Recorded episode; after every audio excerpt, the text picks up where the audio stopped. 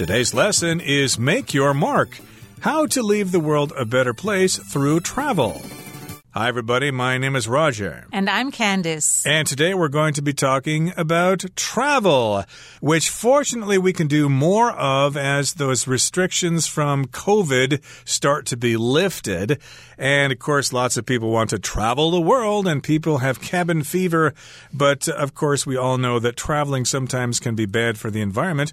I guess there are ways to make the world a better place through travel. There are ways to contribute to the societies of the countries you visit.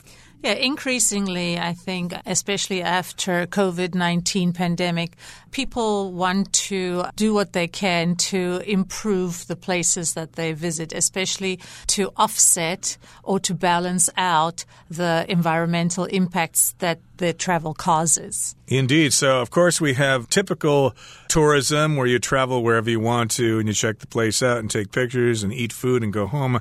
Then there's ecotourism where you go check out more natural areas and things like that. But uh, today we're going to be talking about something else called regenerative tourism, and we'll find out what that is right now. Let's listen to the first part of our lesson, and we'll be right back. Make your mark. How to leave the world a better place through travel. Ask a group of people about their interests, and chances are good that the majority of them will include travel on their list. However, large numbers of visitors can place huge strains on the places they visit. Enter regenerative tourism, a solution allowing people to satisfy their desire for discovery while leaving their travel destinations better than they found them. Regenerative tourism goes beyond sustainable travel, which aims to do no harm, by engaging visitors in much needed conservation and community improvement projects. In addition to performing such services, visitors get in depth knowledge about the local culture and environment. People who have been on such trips report feeling a deeper sense of connection and fulfillment than they'd get from an ordinary tour returning home gratified to have done something meaningful. 大家好，第一部分我们可以看到形容词 sustainable 指的是永续的、可持续发展的。举例来说，Researchers are looking for a sustainable method of producing electricity。研究人员正在寻找永续发电的方法。或者，Some industry analysts question whether Apple's success is sustainable without Steve Jobs。 有些产业分析师质疑，没有贾伯斯，苹果的成功是否能够持续发展？另外，补充这个字的动词 sustain，s u s t a i n，sustain，它的意思是支持、维持或是承受。像是，It was difficult for the company to sustain the growth it experienced in its first five years。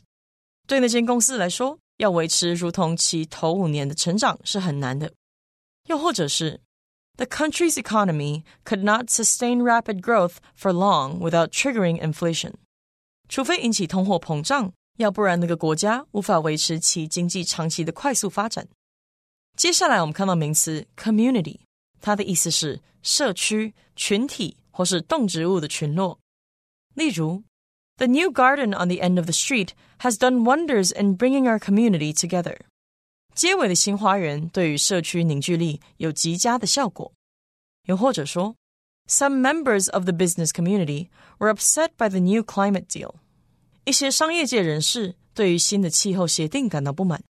再来，我们看到单词 fulfillment，它是名词，指的是满足、成就、完成或是实现。我们可以说，You will find fulfillment in life if you allow yourself to follow your dreams。 如果你允许自己追随梦想，你就会在生活中感到满足。也可以说，Alison says that playing the piano gives her a lot of fulfillment in life because she loves music. Alison 说，因为她热爱音乐，所以弹钢琴带给她的生活非常多的满足。另外，这个字去掉字尾 ment，就会变成动词 fulfill，意思是执行、履行或是完成，像是。She finally fulfilled her dream of becoming a doctor. 她终于实现了成为医生的梦想。又或者是，The Prime Minister fulfilled his promise to raise the minimum wage. 该首相实现了提高最低薪资的承诺。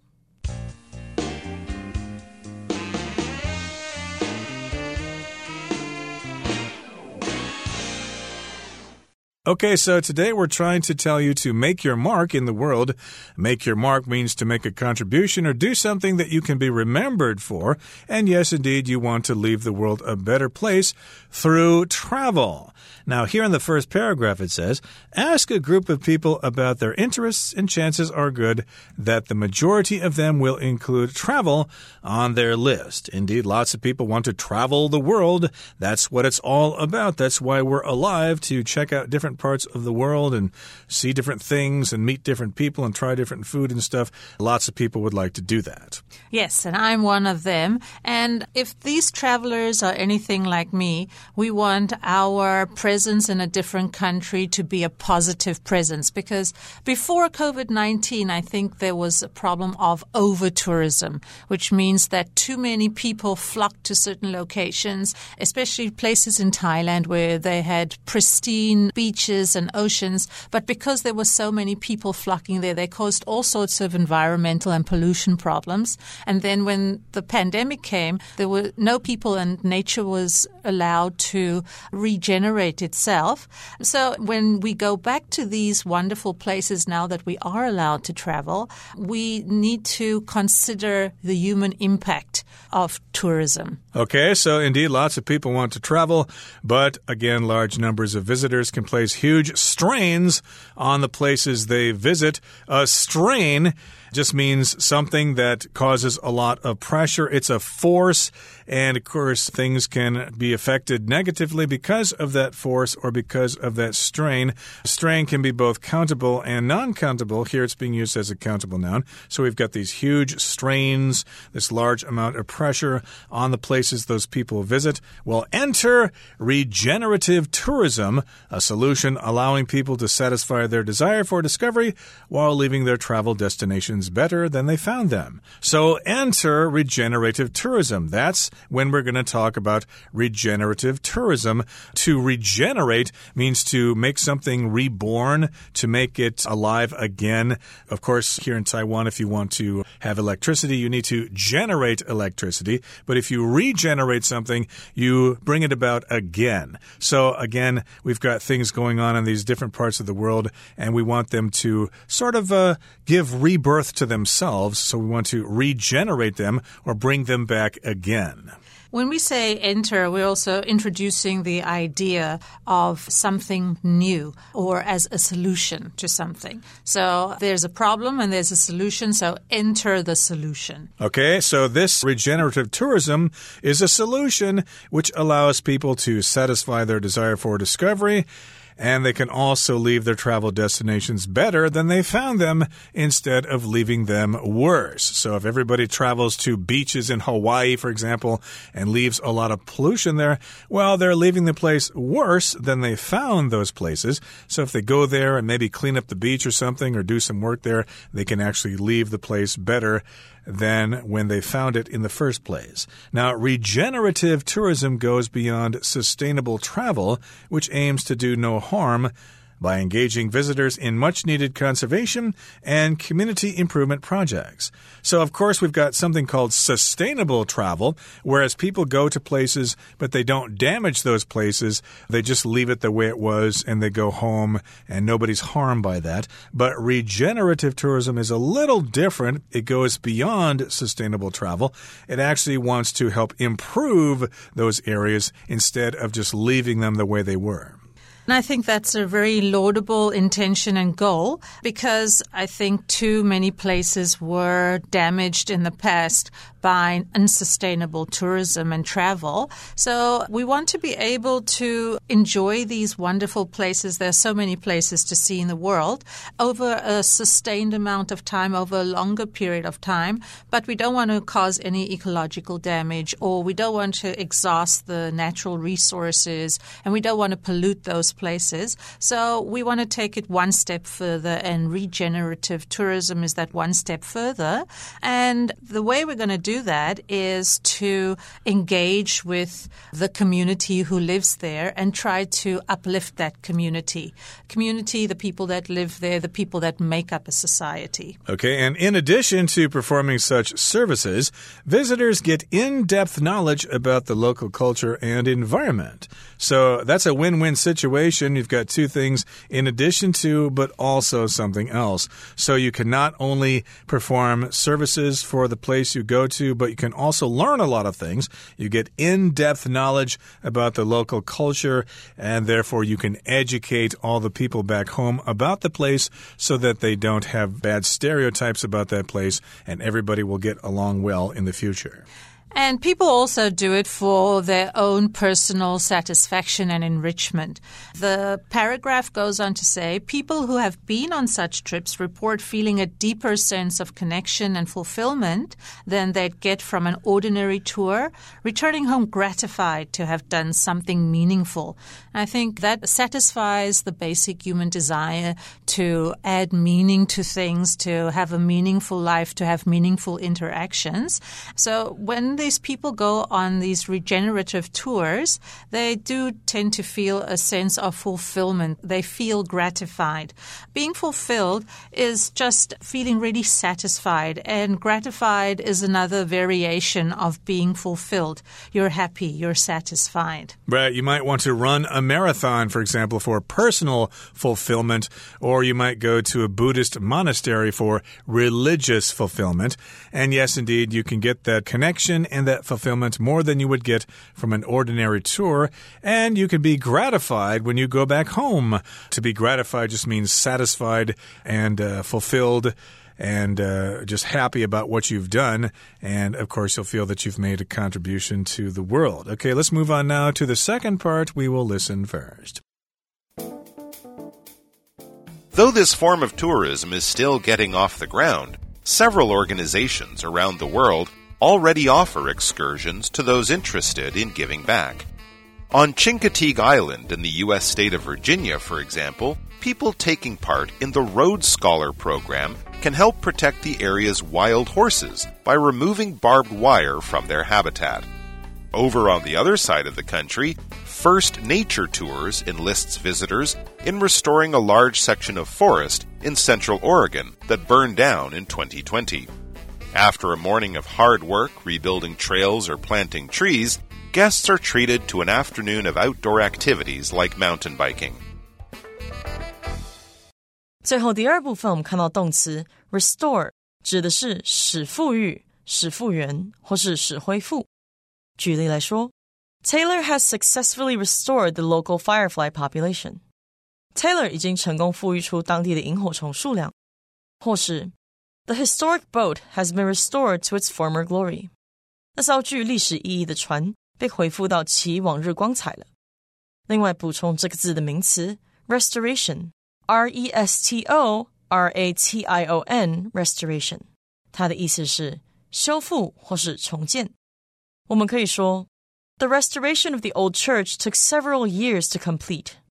那个旧教堂的修复历时数年才完成。也可以说。 The company specialized in the restoration of antiques. 该公司专门从事古董修复。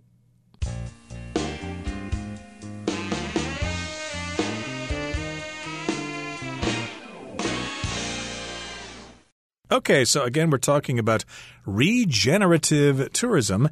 And though this form of tourism is still getting off the ground, even though it's just starting, several organizations around the world already offer excursions to those interested in giving back. An excursion basically is a kind of trip. Yeah, I remember when I was at school, we went on several excursions. So those could be daily trips. So we'd go to the beach or we'd go to the mountain or we'd go hiking. So those would be excursions that we look forward to. And when you're on your holiday, maybe you will take a trip around the island that you're visiting or you'll take an excursion to a lagoon. Or on these excursions, you'll actually do something to improve the areas that you visit.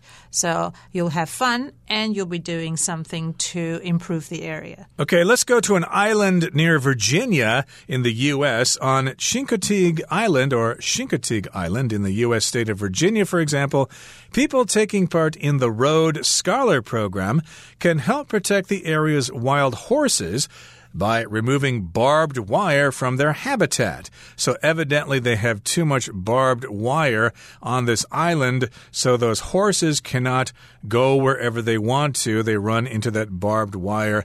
Barbed wire has those little pieces of wire that are sharp, and you can get cut if you run into them. And I guess they need help getting rid of all that barbed wire so the horses can run free in their habitat. Habitat, of course, is where an animal lives. And they have lots of habitats for animals, and they're trying to create a very biodiverse place. Over on the other side of the country, First Nature Tours enlists visitors in restoring a large section of forest in central Oregon that burned down in 2020. So, another tour group on the other side of the country of the United States, they try to engage their visitors in helping to restore a forest that has been ravaged by fire. What that means is that usually we enlist someone to do a service or a duty. So, a lot of people will enlist in the army, for example, before World War II. Young soldiers enlisted. But when you enlist someone, it's to do a service. It's not necessarily a paid job. So they enlist visitors in helping to restore, bring back the original forest that was there before it burned down in 2020. Right, and they want to restore this forest to its original condition. To restore, again, means to return something to its original state or original form. Like uh, many years ago, I bought an old 1964 Chevrolet Corvair, but it was rusty and it was not running properly, so I had it restored. I brought it back to its original condition and sold it at a profit. So they want to help this forest by maybe planting new trees or something. And after a morning of hard work rebuilding trails or planting trees, guests are treated to an afternoon of outdoor activities like mountain biking. So, indeed, you can tell your friends all about this. Hey, I went to Oregon and I helped uh, replant trees in this forest, and afterwards we got to go mountain biking as a reward. Isn't that fantastic? Isn't that wonderful? Okay, that brings us to the end of the second part of our lesson for today. Let's move on now to the third and final part. In a less traveled part of the world, Australian company Intrepid Travel gives international tourists the once in a lifetime chance to get a taste of life in a remote village in Myanmar. Part of the money visitors bring in goes towards supporting the villagers, and the company makes sure its operations remove more carbon from the environment than they produce. Meanwhile, a stay at Lapa Rios Lodge, located in the middle of the Costa Rican rainforest, helps fund efforts to protect biodiversity and develop nearby communities. During their visit, guests can learn about the lodge's regeneration practices and take educational tours about plant based medicine. All travel has impacts. So the next time you travel, consider engaging in regenerative tourism to ensure that you leave your destination better off than it was before your visit. Okay, let's move on now to the third and final part. Again, we're talking about regenerative tourism. In a less traveled part of the world, Australian company Intrepid Travel gives international tourists the once in a lifetime chance to get a taste of life in a remote village in Myanmar, which is a large country next to Thailand. Lots of people would like to go there, and this company from Australia would give you an opportunity to get to know life in a village in Myanmar. And part of the money visitors bring in goes towards supporting the villagers, and the company makes sure its operations remove more carbon from the environment than they produce. So they are environmentally minded, and their activities are designed to be sustainable and to remove CO2 or carbon from the atmosphere. Carbon, of course, is an element. Its atomic number is six. And of course, it's kind of the villain in climate change and global warming. So, of course, we want to remove carbon from the environment. and they want to remove more than they actually produce. Meanwhile, at the same time, a stay at Lapa Rios Lodge located in the middle of the Costa Rican rainforest, helps fund efforts to protect biodiversity and develop nearby communities. So now we're shifting our attention from Myanmar to Costa Rica. That's a country in Central America. It's tropical, so they have a rainforest there, and you can go there as a traveler and help protect the biodiversity there. Biodiversity means you've got all sorts of different living things living together, so you have this great ecosystem where everything can survive. And that's a great environment for the guests, great for leisure activities, but they get to learn about the environment that they're in. And during their visits, guests can learn about the lodge's regeneration practices and take educational tours about plant based medicine. So they get to understand how plants and how the different animals and organisms work together. Indeed. So that's in Costa Rica. Lots of people want to travel there, and you can actually be involved with the environment if you go there with this program. And the final part of our lesson for today says all travel has impacts. Indeed, we do influence the areas we travel to either in a negative or a positive way, maybe in a neutral way sometimes. So the next time you travel, consider engaging in regenerative tourism to ensure that you leave your destination better off than it was before your visit. Your destination, of course, is where you're going. So if I want to travel to Guadalajara in Mexico, well, that is my destination. That's where I'm going. And I hope we'll be able to go to more places and do no harm. All right, so all of you can think about your destination for your next holiday or your next vacation, and maybe you too can make your mark on the world and leave the world a better place before you leave it. Okay, it's time now for us to leave you and listen to our Chinese teacher.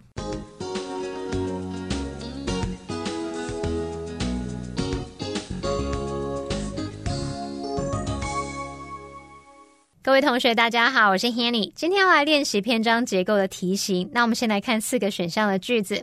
A. Though this form of tourism is still getting off the ground, several organizations around the world already offer excursions to those interested in giving back。句子里面 get off the ground 字面意思是让什么离开地面，它就有起飞啊、使升空的意思，还可以用来指说可能是事业啊、活动等等开始进行，正在起步。那么 excursion 它可以表达短程出游、游览、远足的意思，所以这个句子就是在说，虽然这种旅游形式还在起步阶段，但世界各地一些组织已经向那些有兴趣回馈的人提供短程旅行。我们可以推测，这个句子所在的段落可能会具体说明这些组织如何进行这样的旅游形式。好，再看到 B，during their visit。Guests can learn about the lodge's regeneration practices and take educational tours about plant-based medicine. 句子里面这个 regeneration practices 就是指再生做法，practice 在这边当名词表示惯例、惯常做法。那么复合形容词 plant-based 表示以植物为主的，所以它就是在表达说，在参观期间，宾客可以学到旅社的再生做法和参加有关草药的教育之旅。这边有一个关键。 词是 the lodge，它意味着前方的叙述会提到 lodge。好，再看到 C 选项，他说，In addition to performing such services, visitors get in-depth knowledge about the local culture and environment。除了做这类服务外，游客还可以深入了解当地文化和环境。那从这个句子可以推测，它前面的叙述应该会提到某些服务。再看到 D 选项，enter regenerative tourism。 a solution allowing people to satisfy their desire for discovery while leaving their travel destinations better than they found them。开始从事再生旅游，这是一种能让人满足他们对探索的渴望，同时让他们旅游目的地比他们到达之前更好的解决办法。好，句子里面这个 enter 表示开始从事或是进入，就相当于什么什么登场的意思，所以可以推测这个句子可能会在文章的前段向读者。 开始介绍 regenerative tourism 再生旅游。好，那我们接着就来看题目吧。好，来看看第一个空格，它出现在第一段的句尾。它前面有说啦，许多人都喜欢旅游，然后空格前一句使用了转折语，however，然而，然而大量游客可能会带给旅游地点很大的负担。再来，文章下一段就开始介绍什么是 regenerative tourism 再生旅游。可以知道，空格里面最适合填入是带出再生旅游的内容，那最适合和答案就是 D。这个选项就包含了 regenerative tourism 这个关键词，然后也介绍再生旅游登场，说明它是一种可以两全其美的解决方法。第二个空格呢，它前方句子提到说，再生旅游不只是不造成伤害的永续旅游，而是借由让游客参与保育与社区改善计划的旅游形态。那空格后方的句子又提到说，参加过这类旅行的人表示，感受到一种更深刻的联系感，还有满足感。这边可以推测，空格是要填入再生旅游让旅客有如此感受的原因。那最适合答案就要选 C。好，那 C 选项里面，它有说到 "In addition to performing such services"，这就是只说前一句提到的那个啊，保育和社区改善计划，也去表达说，除此之外，游客还能深入了解当地文化和环境。好，第三个空格是出现在下一个段落的第一句。那它很有可能是那个段落的主题句哦。然后看到空格后方，它用到 for example。例如，然后就提到了两个再生旅游的例子，分别是在美国维吉尼亚州移除带刺铁丝网来保护野马的计划，然后还有富裕俄勒冈州中部在二零二零年被烧毁的大片森林。因此可以断定空格就是第三段的主题句，所以最适合答案选 A，去说明这个旅游形式虽然还在起步阶段，可是已经有一些组织开始在提供一些旅游行程给有兴趣的人了。好，第四个空格是出现在第四段。的最后一句，那空格前一句，他有提到说，入住位于哥斯达黎加热带雨林中部的拉帕利欧斯旅社，有助于为保护生物多样性和发展附近社区的行动提供资金。好，那么选项 B 里面呢，就有提到关键词 the lodge，the lodge 指的就是我们刚刚说到那间拉帕利欧斯旅社，所以正确答案就是选 B 喽。以上是今天的讲解，我们来回顾今天单字吧。Strain. The temporary loss of power due to the storm placed a great strain on the hospital. Sustainable. Sustainable farming practices would allow the land to continue producing crops long into the future. Community. The people of the small community work together to keep the local streets clean. Fulfillment. Sheila found a sense of personal fulfillment through her hobby of writing poetry. Habitat. The zoo kept the animals in spaces that were as similar as possible to their natural habitats. Restore. After the car accident, Bill needed an operation to restore his ability to walk. Carbon. The diamond was formed from carbon that was placed under high temperature and pressure levels. Destination. Amy checked with the bus driver to make sure that the bus would take her to her desired destination.